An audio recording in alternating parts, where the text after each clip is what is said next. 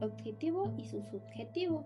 Existen dos perspectivas del derecho penal, dos formas de ver su misión, el derecho penal objetivo y su subjetivo. Cuando hablamos del primero nos referimos a él como normativa, como ordenamiento jurídico por el cual una sociedad determinada decide regirse y evaluarse.